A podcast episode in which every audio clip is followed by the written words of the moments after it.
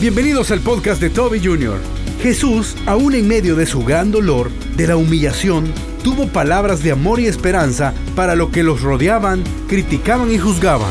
Y lo que quiero pedirle el día de hoy es que cuando esté desesperado, cuando lo estén provocando, cuando le estén golpeando, bofeteando, humillando, criticando, publicando cosas por todos lados suyas que son mentira, contestemos siempre conforme a la palabra del Señor. Continúa con nosotros y escucha fuertes declaraciones. Hoy día en nuestro país, El Salvador, como en muchos otros países, el decir las cosas que no son correctas, puede costarnos caro. Hace muchos años atrás usted podía detenerse en cualquier lugar y pitar, agredir verbalmente, físicamente a alguien y no pasaba absolutamente nada.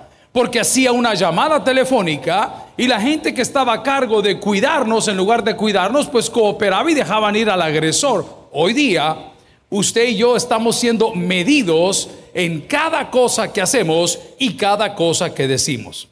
Hoy quiero hablarles de mi admiración hacia Cristo, porque aún en los momentos más difíciles, nunca utilizó declaraciones peyorativas, malas o quizás hasta dañinas para con sus ofensores, para con sus agresores. Y quiero que vaya conmigo al Evangelio de Mateo, donde habla a partir del versículo 32 del capítulo 27 de la crucifixión y muerte de Jesús. Cuando encontrado, me hizo un fuerte amén. La palabra del Señor la leemos en el nombre del Padre, el Hijo y el Espíritu Santo. La iglesia dice, amén. Cuando salían hallaron un hombre de Sirene que se llamaba Simón. A este obligaron a que llevase la cruz.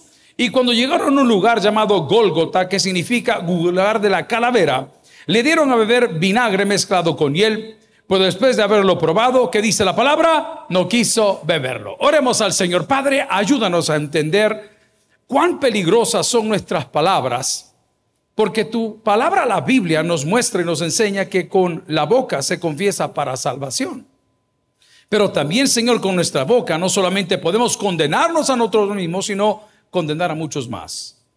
Háblanos al corazón, que tu Espíritu Santo se mueva y traiga sanidad a tus ovejas. En Cristo Jesús lo pedimos todo. la iglesia dice, amén. Pueden sentarse, amigos y hermanos. Quiero recordarle que Satanás es un tentador. ¿Qué Satanás? Es un tentador. Como tentador, él lo que quiere es provocarnos. Y nos provoca de diferentes maneras. Con Jesús, antes de hablar de la crucifixión, ya lo había hecho en Mateo capítulo 4. Y dice que se le apareció el tentador y le comenzó a ofrecer un montón de cosas que no le correspondían. Y le decía, si postrado me adorares, estaba peyorativamente hablando, diciéndole, tú no eres el Hijo de Dios. Si tú dices estas cosas, si tú tienes poder para hacerlo, estaba constantemente haciendo algo que en mi país, El Salvador, le llamamos chungueando. Diga conmigo, por favor, chungueando. En algunos otros ah, latitudes del país dicen chilateando. A ver, dígale a su vecino que lo estaba haciendo. Chilateando. Aquí en el escalón dicen provocar. Lo estaban provocando. Pero amigo y hermano, lo he dicho por muchas semanas y lo he compartido con mis hijos, quien te enoja te controla. Dígalo conmigo, por favor, quien te enoja te controla. Y Satanás anda como león rugiente viendo a quién controlar, viendo a quién devorar. Y vemos que Jesús en esta situación primaria de Mateo capítulo 4 en la tentación, le pudo contestar todo conforme a la palabra del Señor. Y lo que quiero pedirle el día de hoy es que cuando esté desesperado, cuando lo estén provocando, cuando le estén golpeando, bofeteando, humillando, criticando, publicando cosas por todos lados suyas que son mentira, contestemos siempre conforme a la palabra del Señor. A ver, dígalo conmigo, contestemos siempre conforme a la palabra del Señor. ¿Y cómo puedo contestar? Malditos, condenado al fuego eterno. es conforme a la palabra del Señor, ¿verdad? No, hombre, relájese. La última palabra la tiene Dios, hermano. Y no quiero comenzar a hablar de problemas sociales, sino de problemas familiares. Familiares. Siempre dentro de la familia hay un instrumento de Satanás que quiere provocarte y te provoca con cosas pequeñas. Por ejemplo, Llegas a tu casa y nadie te saluda, solo el perro te mueve la cola. Te están provocando porque uno que cree que tiene autoridad, Cuando ve que nadie, decimos en mi casa, lo pela. Cuando nadie lo recibe. Cuando nadie lo saluda o lo adula, uno dice, si todos los que viven aquí viven aquí porque yo pago la renta, por... ahí está, ahí lo están provocando. Tenga cuidado con esas fuertes declaraciones, porque si hoy una mujer llega a levantar el teléfono y dice, mi marido me dijo adorno de sala, mañana estás trabando en juzgados. Porque hoy es un delito. Ella te puede zampar un cuchillo, te puede pegar en la frente, te puede atropellar con el carro. Y dijo, ay, no lo vuelvo a hacer. Ya la sueltan a él. Pero nosotros los hombres, hombres, nos tienen bien trabados y bien topados por esas expresiones que se llama violencia contra la mujer. Y está bien, no hay problema, solo así entendemos los animales, no hay problema. Pero hay un Dios. hay un Dios, aguánteme un poquito. ¿Ah? Tenga cuidado con esas fuertes declaraciones. El enemigo te ha querido provocar tal vez de otra manera. No sé cuántos de ustedes les gusta que ustedes gastan y gastan y gastan y gastan y gastan y se da cuenta que en la casa nadie cuida las cosas como tiene que hacerlo o nadie las aprecia. ¿Qué están haciendo? Provocándote. ¿Y qué debe de hacer? ¿Reaccionar? No, ya no compre.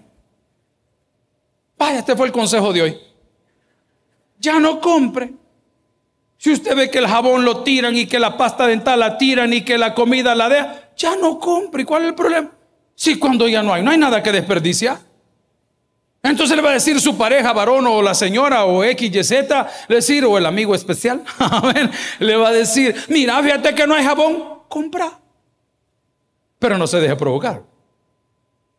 Porque el enemigo anda viendo a quién devorar. Mire, cuántas noches a usted y a mí nos han robado el sueño por instrumentos de Satanás que nos quieren provocar.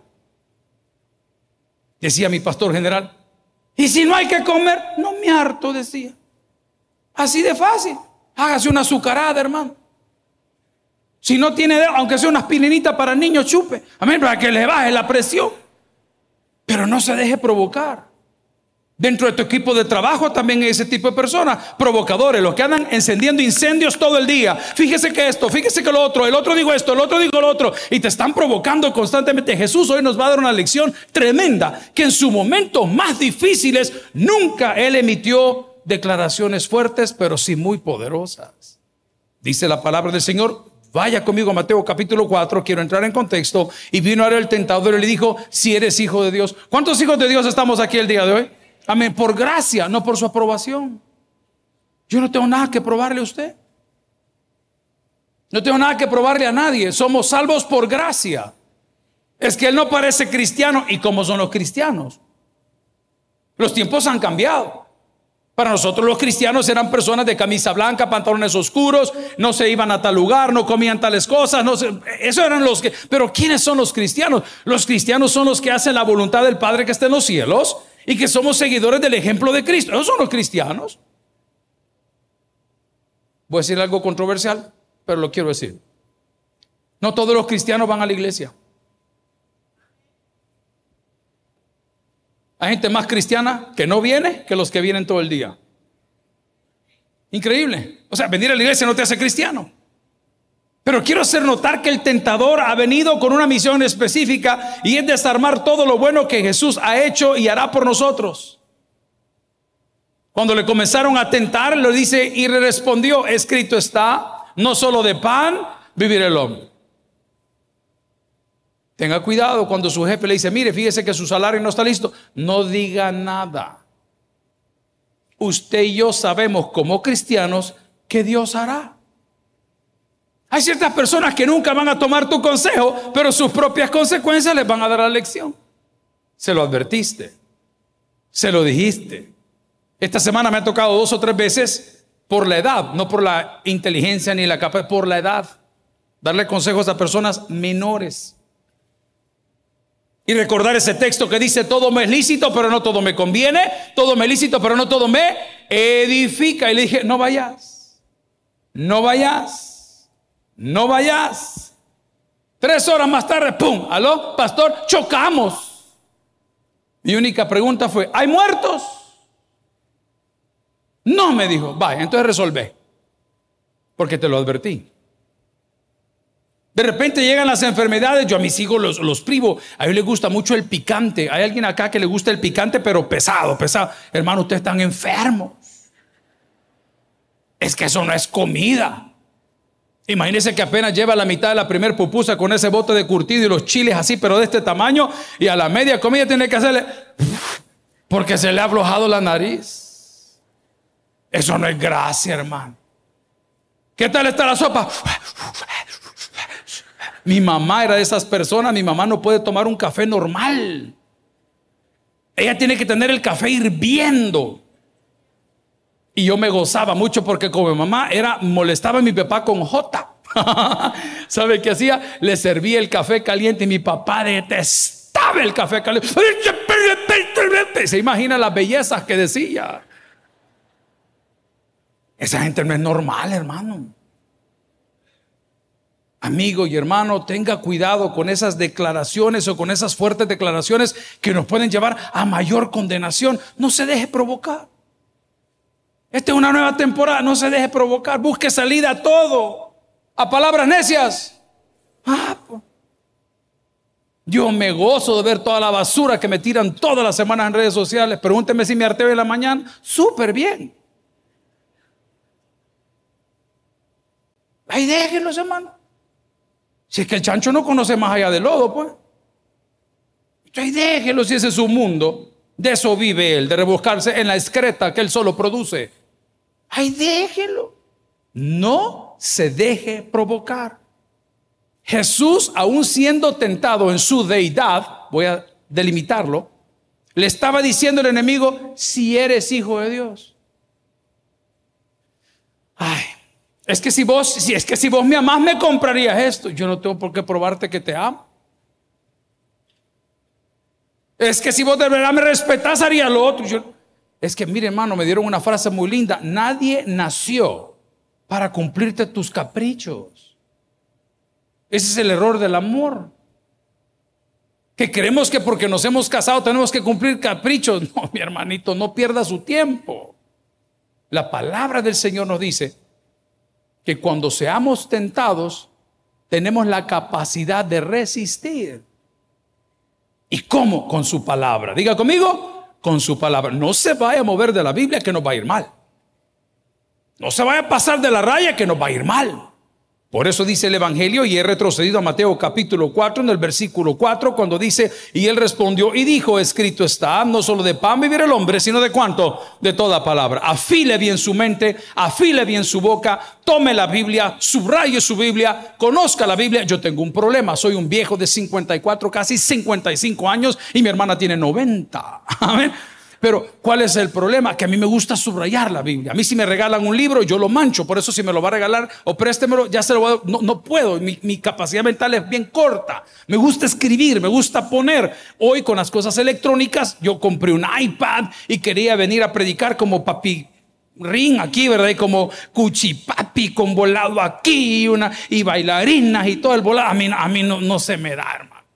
A mí las cosas me gustan claras. Ahí tengo un ministerio en el occidente del país. Biblia no conocen, ya pusieron las danzoras adelante. Nosotros no tenemos danzoras, ahí le comunican. Eso no es lo nuestro. Ya se va a complicar, comenzando porque el pastor de jóvenes es un hombre divorciado y es joven. Hablemos las cosas como son, se lo dije al pastor. Primero te lo voy a advertir, después te la voy a dejar ir. ¿Confiaría usted en eso? Yo no. Yo no tengo hijas. Bueno, eso creo. Pero a los milagros Vamos a la palabra, hermano, por favor. Y dice la palabra en Mateo capítulo 4. Y él respondió y dijo: Escrito está no solo de pan vivir el hombre, sino de toda palabra que sale de la boca de quién? ¿De quién? ¿De quién? No de tu pastor. No de tu profeta favorito. No de tu payaso televisivo. No de tu motivador personal. De Dios. ¿Y qué es lo lindo de la palabra del Señor? Que ella nunca regresa Gloria a Dios. Entonces me deja un fruto, me deja una enseñanza. El provocador quiere que tú hagas fuertes declaraciones. En la época cuando atendíamos las invitaciones para que nos metieran al rostizador en diferentes canales de televisión, al terminar lo están esperando para tratar de hacerlo tropezar. ¿Y usted qué opina de esto? ¿Y usted qué opina de lo otro? ¿Y usted qué opina de esto? Nada, no tengo nada que decir. No, pero es que ustedes son generadores. No somos generadores de nada. Somos personas comunes, pero no corrientes. Somos personas comunes que tenemos una fe en Dios y que siempre vamos a pegarnos a lo justo, a lo verdadero, a lo transparente, a lo que la Biblia manda. Si no le preguntaron, no opine, hermano. No opine. Entre hermanos y casados, bye. Mira, yo te voy a aconsejar. En mi caso, es el cuarto matrimonio que lleva, qué horror. qué terrible. La palabra del Señor, volviendo por favor al texto inicial de Mateo capítulo 27, encontramos a Jesús en la cruz del Calvario y hace siete expresiones, aún en sus momentos más duros, y la primera de ellas fue, Padre, perdónalos porque no saben lo que hacen. Qué lindo. Cuando una persona le está agrediendo, estas son las palabras que usted tiene que tomar. Padre, perdón, él no sabe lo que está haciendo. Está enajenado. Anda, ¿cómo se llama? Indispuesto de salud, le llaman a los bolos aquí. Eh, veníamos con mi hijo de San Miguel, de la iglesia maravillosa, tabernáculo de oración, de apóstoles y profetas. Y eran ya las 11:40, 12 de la noche en la carretera. Y de repente digo, hijo, yo manejé la ida, él manejó el regreso. Y cuando íbamos en la carretera vimos un carro, pero iba de esquina a esquina, literal, de punta a punta. Y le digo, espérate un ratito, papá, que ando un poco indispuesto el hermano. ¿Cuántos entienden ese verbo? ¿Cuántos han venido indispuestos hoy? Amén, amén. No, indispuesto. Ese hombre no sabe lo que hace. Una persona que toma un vehículo borracho no sabe, y, tiene a sus hijos adentro del carro. Y anda con su mujer en el carro. Y maneja velocidad. O sea, no saben lo que hacen. Jesús nos dice, mire hermano, por favor, aprendan a perdonar. Podemos ver en esta frase maravillosa que él habla que debemos de perdonar al que nos ofende. Déjelo. No se meta. Deje que sea solamente él. Que sea Dios quien lo defienda. ¿Sabe qué dice la palabra del Señor? Torre fuerte es el nombre de Jehová. A él corre el justo y será. ¿Alguien recibe esa palabra el día de hoy? Va. Entonces la próxima vez que vea algo usted en las redes, mire, quédese callado, no diga nada. Deje que el Señor lo defienda. Esta semana le pedí a Jorge, yo le he dicho que él es el diplomático, que yo le pido, hazme un favor, arrégleme este problema. Arrégleme este problema. Acuérdese que la gente desocupada, la ociosa, la que no ha tenido crecimiento, la que no da fruto, se dedica a despenicar contra cualquier persona que sí lo dé. Y eso no sucede solamente en el mundo secular, sucede en una organización como la nuestra también. Hay personas polémicas de toda una vida que nunca lograron mucho, que nunca hicieron nada. ¿Y qué hacen? Despenicar y tiran contra uno y tiran contra el otro. Y en ese momento digo, Señor, ¿qué debo de hacer? Nada. Solo darle volumen a tus promesas. Diga conmigo, solo darle volumen. Gócese, hermano. Gócese. Cante alabanzas. Esa nube oscura de ese problema ya va a pasar. Aquí hay una garantía. Los cielos y la tierra pasarán, pero mis palabras no pasarán hasta que se cumplan. En otras palabras, le estoy diciendo, estamos cubiertos. Si ese aplauso es para Dios, se lo damos de corazón. Estamos cubiertos. Tengo que decir, no hombre, no diga nada. Jesús mismo en la cruz del Calvario dijo, Padre, perdonalos, no saben de lo que se están perdiendo. Miren, ¿a cuánto le gusta el hígado? El hígado. Ah, en serio. Vea, Levanten la mano los que no les gusta el hígado. Los que no les... Hoy va a haber hígado gratis para todos. Miren, en mi casa, mi mamá, yo no sé a dónde ella se crió, en alguna nación de África. Pero un día mi mamá nos hacía lengua. ¿Cuántos han probado la lengua? Ay, solo sushi comen aquí en la primera fila. ¿Y de dónde, mi amor? Del Arenal te han ido a tres. Pero bueno, ¿ah? sushi. Los años han cambiado. Y las bichas dicen sushi. En aquellos otros años era, amor, ¿y a usted qué le gusta comer? Camarones y solo en la marucha los había probado. ¡Qué horror! Nunca los había probado. Pero voy al punto. Mi mamá nos daba lengua. Voy a preguntar una vez más cuántos han comido lengua. Amén. Ok, perfecto, vamos bien. ¿Cuántos han comido mollejas? Dios bendiga a Don Pollo. Amén. Ay, hermano. Delicioso, Don Pollo. Voy al punto. Aquí voy más adentro. ¿Cuántos han comido sesos? Ay, si ni tienen. Por eso le daba a su mamá, vaya hijo, aunque sea esto, ártese. Mi mamá cocinó, yo no sé dónde la criaron a ella. No había nada más detestable que le sirvieran la sopa de gallina y que le pusieran la bola así, la pata torcida. Hasta el buche le dejaban ahí o no, no se acuerda. Y cabal a usted le salía en el sopón, a usted le volaba torcido. Va, voy al punto. ¿Cuántos han comido hígado? Va, mire, fuimos a una boda. Y después de la boda, el papá de la novia invirtió en darnos de comer a 30 gentes, pero de verdad que invirtió. Y me dijo, mire, pastor, son cinco platos. A ah, estas bodas son las que me gustan, me dijo, porque a las que me invitan panes con pollo dan, qué horror. Pero este eran cinco platos. Y uno de los platos, la hermana Patti estaba al lado mío. Como hemos comido, ¿verdad, hermano? Me decía, ¿cómo hemos comido? Y seguía tragando. Perdón, hermana. Y nos van sirviendo como un medallón, pero cuando preguntamos qué era, dijeron hígado. Y usted sabe que la mayoría, pues, nos la llevamos de socators. ¿verdad? Entonces, uy, uy. Y dice el chef italiano, apruébelo, apruébelo. Y le vamos metiendo el... No, mi hermano, una cosa maravillosa. Entonces cuando hubo jóvenes en la mesa, porque una boda de jóvenes, cuando los jóvenes en la mesa no lo quisieron tocar, fue donde el chef dijo, pruébelo. Vale, con esto quiero ilustrar que cuando Dios te da un ejemplo a través de Cristo en los momentos de crisis, y le dice a la gente, perdónalos porque no saben de lo que se pierden, Él tiene un propósito. Se lo voy a cambiar de la moneda de lado. La satisfacción de perdonar es por mil más grande que la satisfacción de odiar. Así de fácil. Deje de llevar ese rencor. Yo tengo en la casa diferentes hijos y cada uno salió el carácter de uno de los padres. Le vi el que nos ayuda acá en la iglesia y está aprendiendo, lo están instruyendo, él tiene una cualidad. Nos podemos reventar ahorita, duro. En 10 minutos, aquí no ha pasado nada. Pero también en la casa tengo personas que podemos reventarnos 10 minutos y va a tardar 10 años en perdonar, perdón que mencioné a mi esposa. Vamos a la palabra del Señor, hermanos. Ya, hombre. Es que te acordaste en 1993. Santo Dios. Si ni te amaba, vamos a la palabra, hermanos.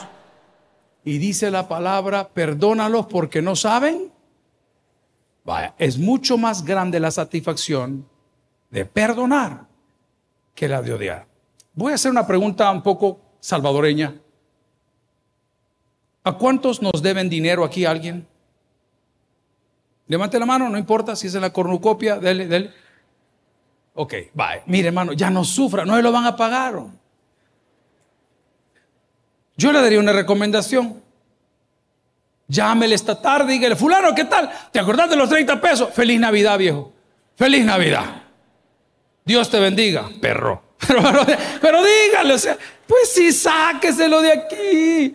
Ay, ando odiando. Ay, mis 30 Ay, hermano, ya. Perdónalos porque no saben lo que hacen. Una persona que no hace la voluntad de Dios no sabe lo que está haciendo. ¿Quiere que les cuente algo? Hacer la voluntad de Dios duele. Porque te han dado paja, que es una gran cosa. ¿Cuál? Hacer la voluntad de Dios duele.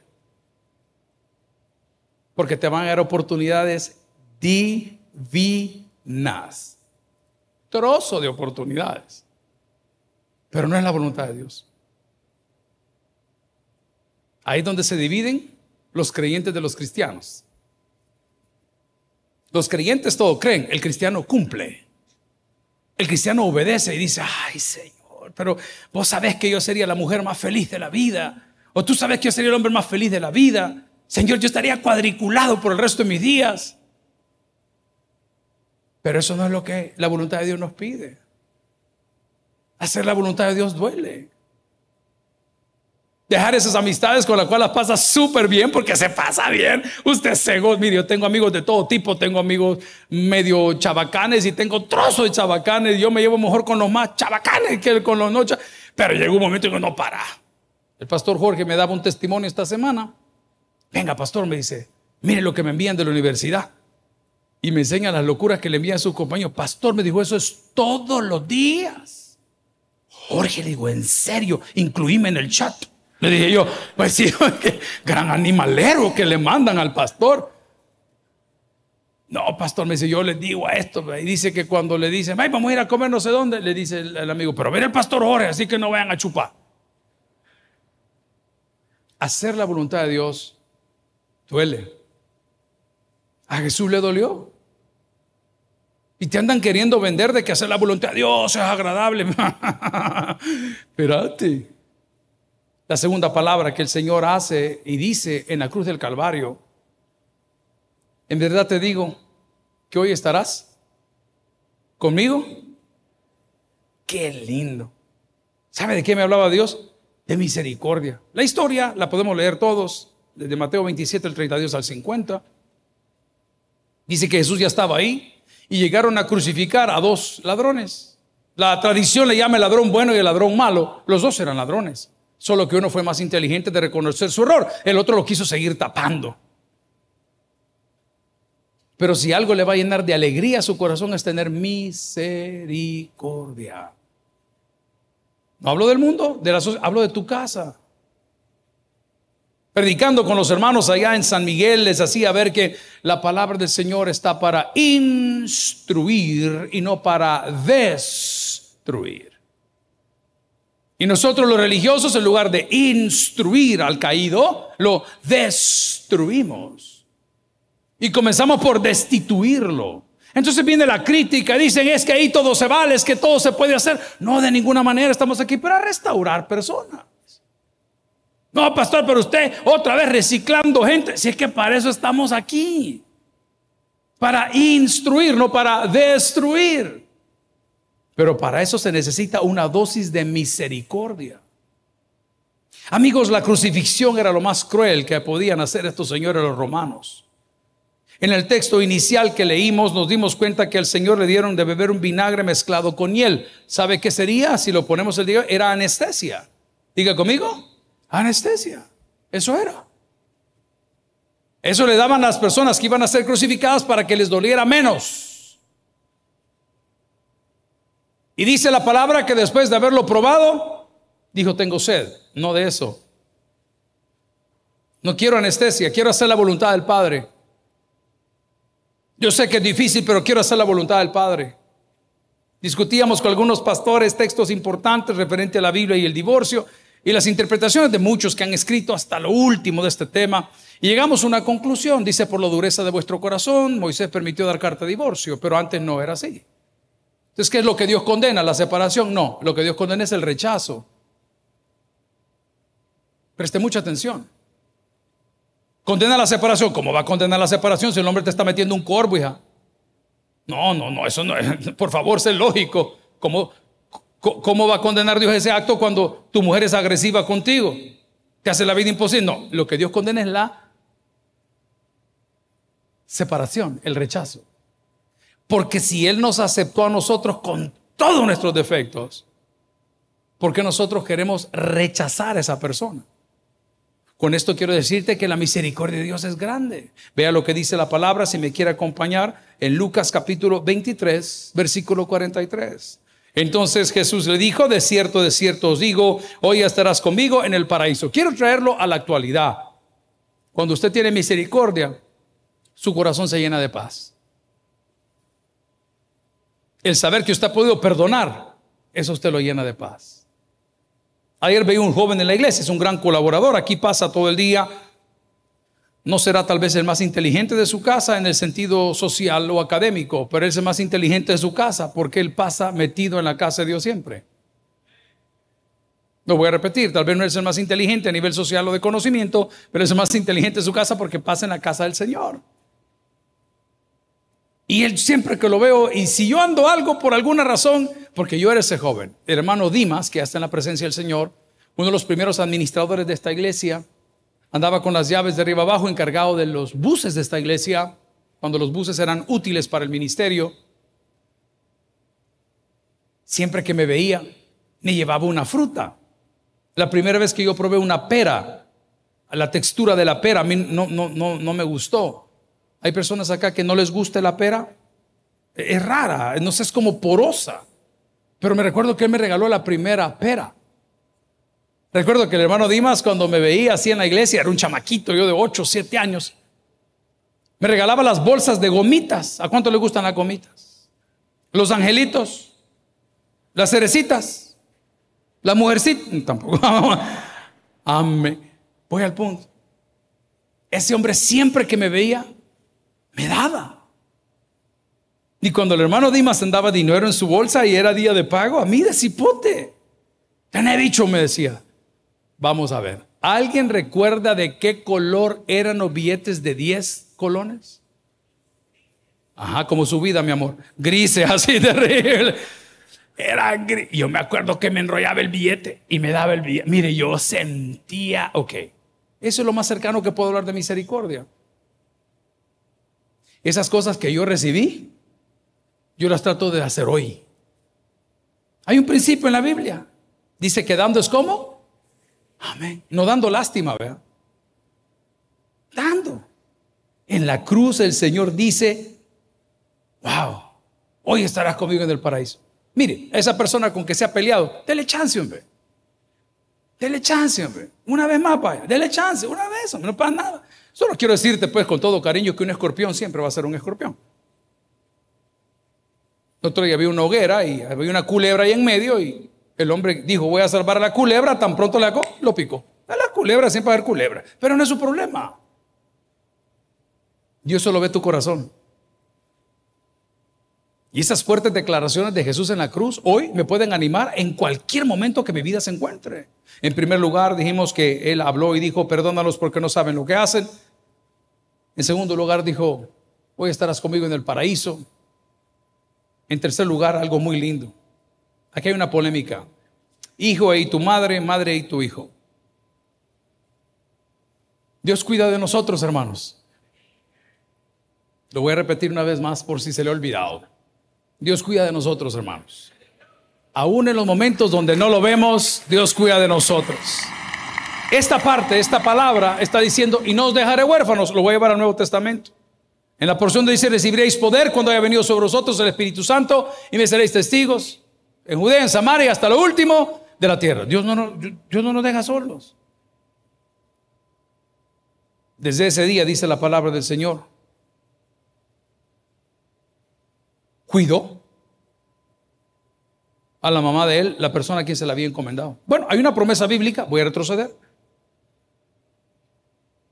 La primera con promesa. Y dice, honra a tu padre y a tu madre. ¿Y cuál es la promesa? Para que tus días se alarguen sobre la familia. Palabras y declaraciones poderosas. Voy a insistir otra vez, voy a subrayar otra vez. No le diga a sus papás que los ama si no hace lo que sus papás le sugieren. Un papá todo lo que quiere es ver a su hijo bien. ¿Cuánto más Dios? No me diga, yo insisto mucho con mis hermanos y perdón que les ponga esa medida. Hoy las cosas han cambiado, entiendo. Es curioso que los profesionales, lo voy a decir en términos bien sociales, los profesionales tienen salarios pírricos y los TikTokers tienen salarios millonarios. Es bien curioso. Escucha, hasta un médico dando su año social por 200 pesos al mes, vea. En una clínica del interior del país, y sale un muchacho, una cipota, o un de estos que no sabemos qué son. Y simplemente se quita la ropa y gana millones de pesos. Y usted dice, wow. Y nosotros en la universidad y haciendo, yo entiendo. Pero el fin de las cosas no va a ser igual. Es ahí donde viene el consuelo. Pero Dios nos está diciendo a través de estas palabras o las fuertes declaraciones de Jesús en la cruz del Calvario, miren, no los he dejado solos, hombre. En cuarto lugar, porque el tiempo apremia, nos dice que en los momentos de soledad, el clamor es la respuesta. ¿Qué fue lo que dijo Jesús en la cruz del Calvario? Dios mío, Dios mío, ¿por qué me has abandonado? ¿Qué hago? Búsquelo. Buscad a Dios mientras pueda ser hallado. Buscad su rostro continuamente. ¿Y cómo lo puedo encontrar? Bueno, básico, la lectura. Dos, la alabanza. Miren, tabernáculo de oración fue una experiencia para mí maravillosa en San Miguel. Sube la banda, los queremos traer al San Salvador, sube la banda a cantar, pero fíjense que la banda no se oía. Yo estaba arriba en el púlpito, cosa que me cuesta hacerla. La esposa del pastor dice, aquí arriba, hermana, le digo, yo quiero estar abajo, yo disfruto, yo quiero venir un... No, arriba, y nos quedamos arriba. Pero la banda no se oía. Porque los que alababan y cantaban era la congregación. De tal manera que no había forma de no entrar en esa atmósfera. Era imposible. Es que estaba prendido. Y el hombre seguía alabando y la gente seguía cantando, pero canta, de verdad, alabando así, pero en serio. Quiero recordarte, amigo, que Dios habita en la alabanza de su pueblo. Y cuando estés pasando por una crisis, en lugar de cantar de Montaner, canta los coritos. En lugar de pujar con Bad Bunny, cante coritos. De Luis Miguel no les quiero hablar. Vamos a la palabra del Señor. El papá de los niños. Amigos y hermanos, la palabra del Señor nos dice, Dios mío, Dios mío, ¿por qué me he desamparado? Esto significa, si pasó Jesús, vas a pasar tú. Fuertes declaraciones. Hay ratos en la vida que usted no haya ni para dónde voltear. ¿Para dónde? Si nada está bien. La casa no está bien, los alimentos no están bien, la ropa no está bien, la finanza no está bien, nada está bien. ¿Y qué debo de hacer? Vea para arriba. ¿De dónde vendrá mi socorro? Mi socorro viene de lo alto. Por favor, recuerde, no nos ha dejado solos. Y dice su palabra, ¿por qué me he desamparado? Es bien fácil, lo que quiere es tu atención. Cuando una pareja deja de hablar a la otra, voy a decirlo de una manera normal, porque tal vez uno de los dos es enfermo. O perdió el habla de la gran borrachera, a ver. Pero cuando una pareja deja de hablar al otro, ¿qué está pidiendo? Atención. Dicen que las personas que subimos a redes sociales fotos de nuestro rostro, nuestro perfil constantemente, estamos en busca de atención. Y si usted quiere ver el avatar o la fotito que pone en su WhatsApp, en su cosa, dice mucho de la persona. Hay gente que no pone nada.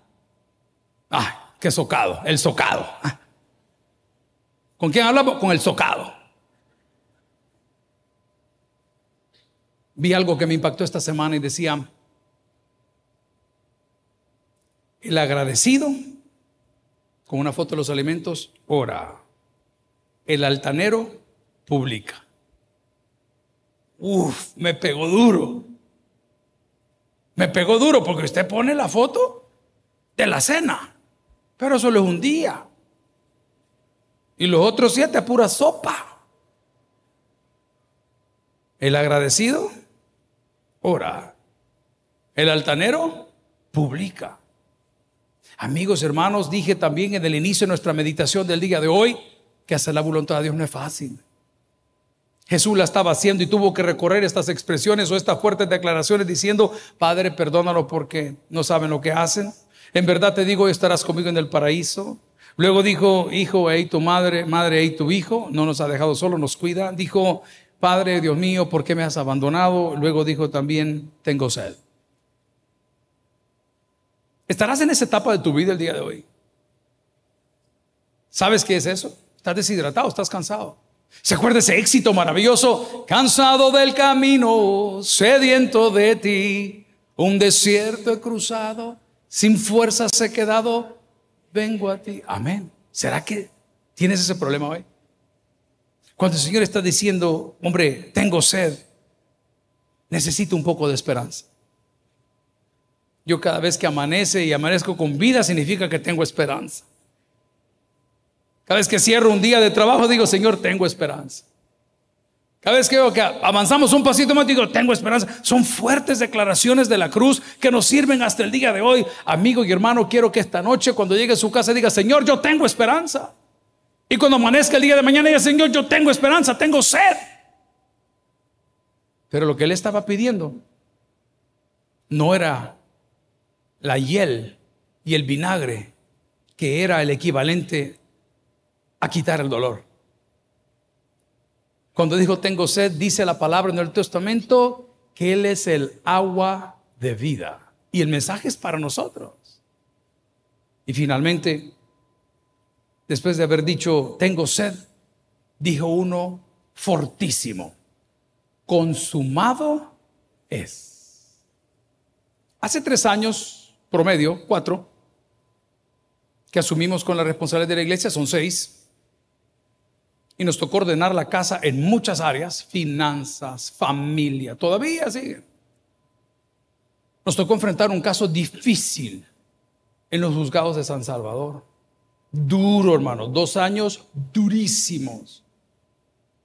De puro five, fíjese, porque a título personal no tengo nada, pero como representante legal de la misión bautista sí. Hay jóvenes aquí que no entienden que cuando salen y utilizan vehículos y salen y portan la marca, nosotros somos responsables de sus acciones y de sus decisiones. Ellos no quieren entender, pero ya van a entender. Recuerdo yo que decía, Señor Santo, ¿cuándo va a terminar este proceso? Yo aprendí, aprendí mucho. Uy, aprendí humildad, aprendí oración, aprendí sumisión. Supe quiénes eran mis amigos, supe quiénes eran nuestros enemigos, supe muchas cosas.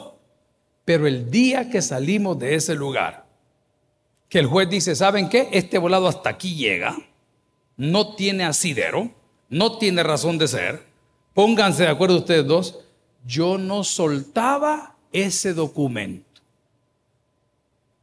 Y cuando viajaba hacia el exterior del país y me presentaba a migración, lo andaba por cualquier cosa. Mire, pero consumado es. Mire, pero que consumado es. Hay un montón de gente que te anda señalando. ¿Sabe qué le va a decir usted? Consumado es. No te preocupes. Diablo, no tienes nada contra mí. Cuando el Señor dijo consumado es, ahí se terminó la rabia de medio mundo. Ahí conocimos el poder de la sangre de Cristo. Y después de haber dicho esas palabras, dijo algo mucho más impresionante. Padre, en mis manos encomiendo mi espíritu. ¿Qué le recomiendo hoy? Encomiéndese al Señor. Cada vez que salga de la casa, cada vez que vaya a hacer un negocio, cada vez que vaya a un examen, cada vez que vaya a emprender algo, recuerde que las declaraciones poderosas y fuertes de Jesús son nuestra fortaleza el día de hoy. El que tiene Dios para que oiga, vamos a orar. Gloria al Señor. Si el mensaje ha impactado tu vida, puedes visitar www.tabernaculo.net y sigamos aprendiendo más de las enseñanzas del pastor Toby Jr. También puedes buscarlo en las redes sociales, en Instagram, Twitter y YouTube como Toby Jr. Taber y en Facebook como Toby Jr. No te pierdas nuestro siguiente podcast.